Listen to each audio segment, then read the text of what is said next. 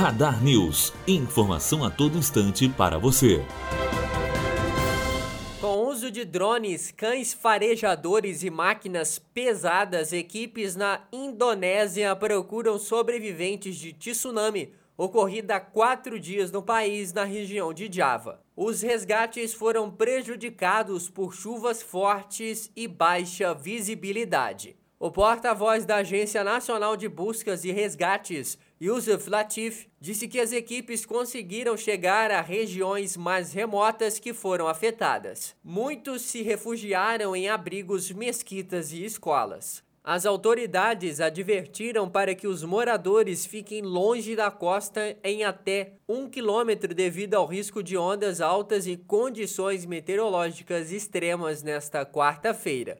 Matheus Azevedo aluno do primeiro ano de jornalismo direto para a rádio Unifoa, formando para a vida. Radar News, informação a todo instante para você.